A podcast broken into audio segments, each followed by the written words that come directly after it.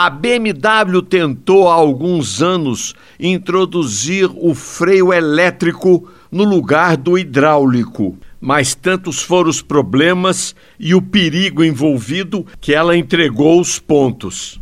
Quem está partindo agora para eletrônica no sistema de freios é a GM nos Estados Unidos, começando pelo SUV Equinox.